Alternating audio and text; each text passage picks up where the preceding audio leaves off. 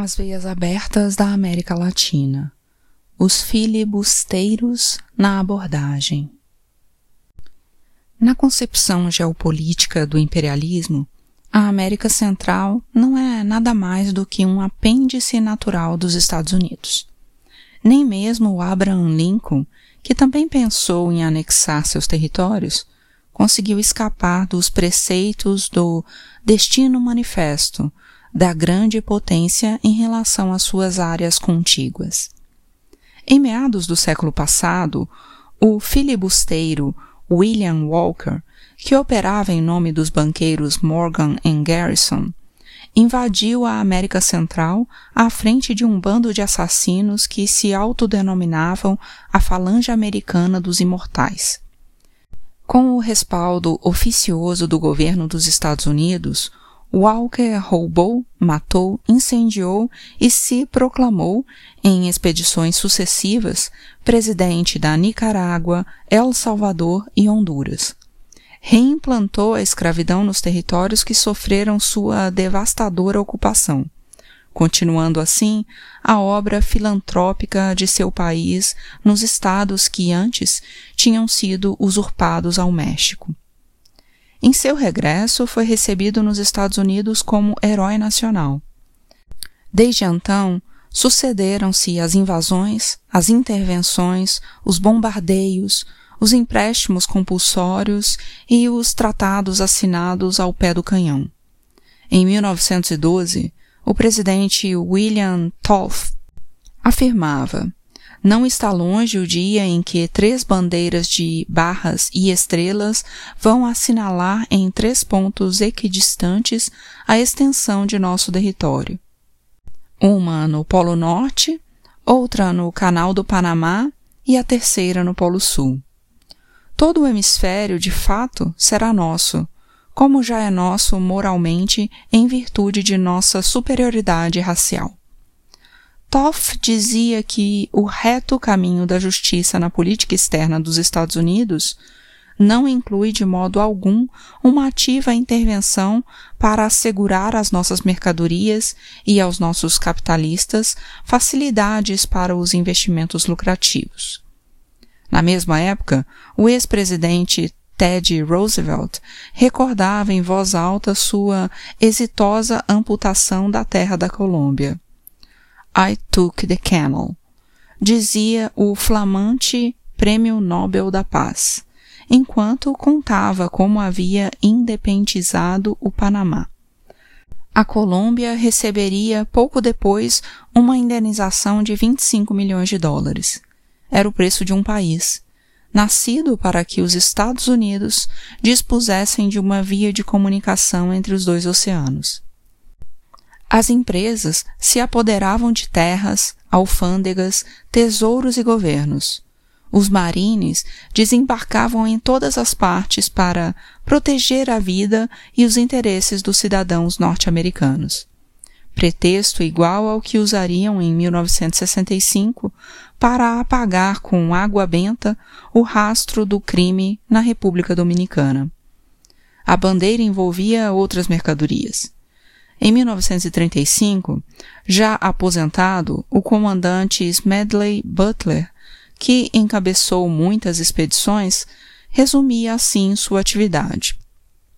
Passei 33 anos e quatro meses no serviço ativo, como membro da mais ágil força militar deste país, o Corpo de Infantaria da Marinha. Servi em todos os postos, de segundo tenente a general de divisão e durante todo esse período passei a maior parte do tempo em funções de pistoleiro de primeira classe para os grandes negócios, para Wall Street e para os banqueiros. Em uma palavra, fui um pistoleiro do capitalismo. Assim, por exemplo, em 1914, ajudei a fazer com que o México, e especialmente Tampico, fossem uma presa fácil para os interesses dos petroleiros norte-americanos. Ajudei a fazer com que o Haiti e Cuba fossem lugares decentes para o retorno de investimentos da National City Bank. Em 1909 a 1912, ajudei a purificar a Nicarágua para a Casa Bancária Internacional de Brown Brothers. Em 1916, levei à luz a República Dominicana, em nome dos interesses açucareiros norte-americanos. Em 1903, ajudei a pacificar Honduras, em benefício das companhias fruticultoras norte-americanas. Nos primeiros anos do século, o filósofo William James foi autor de uma frase que poucas pessoas conhecem. O país vomitou de uma vez e para sempre a Declaração de Independência. Para ficar num só exemplo, os Estados Unidos ocuparam o Haiti durante 20 anos, e ali, nesse país negro que tinha sido o cenário da primeira revolta vitoriosa dos escravos, introduziram a segregação racial e o regime de trabalhos forçados. Mataram 1.500 funcionários numa só de suas operações repressivas, segundo a investigação do Senado norte-americano. E quando o governo local se negou a fazer do Banco Nacional uma sucursal do National City Bank de Nova York, suspenderam o pagamento dos soldos aos presidentes e aos seus ministros, para que tornassem a andar na linha.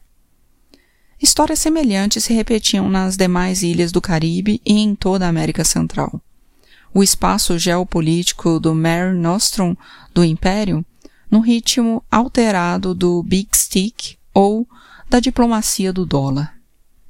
O Corão menciona a bananeira entre as árvores do paraíso, mas a bananização da Guatemala, Honduras, Costa Rica, Panamá, Colômbia e Equador permite suspeitas de que se trata de uma árvore do inferno.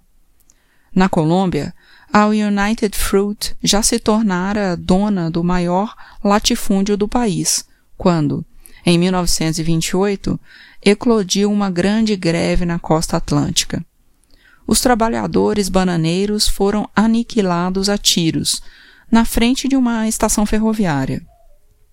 Um decreto oficial tinha sido publicado. Os homens de força pública estão autorizados a castigar pelas armas. E depois não houve necessidade de editar nenhum decreto para apagar a matança da memória oficial do país. Miguel Angel Asturias narrou o processo de conquista e do sangue da América Central. El Papa Verde era Minorkite, o rei sem coroa da região inteira. Pai da United Fright, devorador de países. Temos portos, ferrovias, terras, edifícios, mananciais, enumerava o presidente. Circula o dólar, fala-se inglês, se hasteia a nossa bandeira. Chicago devia, no mínimo, orgulhar-se desse filho que havia partido com um par de pistolas e regressava para reclamar seu posto entre os imperadores da carne, reis das ferrovias, reis do cobre, reis da goma de mascar. Em O Paralelo 42, John dos Passos traçou a rutilante biografia de Kate biografia da empresa. Na Europa e nos Estados Unidos, as pessoas começaram a comer bananas assim que foram derrubadas as florestas da América Central para a semeadura de bananas e a construção de ferrovias para transportá-las. A cada ano, mais vapores da Great White Fleet iam para o norte repletos de bananas. E essa é a história do Império Norte-Americano no Caribe e no Canal do Panamá, e do futuro Canal da Nicarágua e dos Marines, e dos encouraçados e das baionetas. As terras ficaram tão exaustas quanto os trabalhadores. Das terras roubavam o humus, dos trabalhadores os pulmões. Mas sempre havia novas terras para explorar e mais trabalhadores para exterminar. Os ditadores, próceres de opereta, velavam pelo bem-estar da United Fruit, com o punhal entre os dentes. Depois, a produção de bananas foi caindo e a onipotência da empresa das frutas passou por várias crises. Mas a América Central, em nossos dias, continua sendo um santuário do lucro para os aventureiros. ainda que o café, o algodão e o açúcar tenham derrubado a banana de seu trono de privilégios.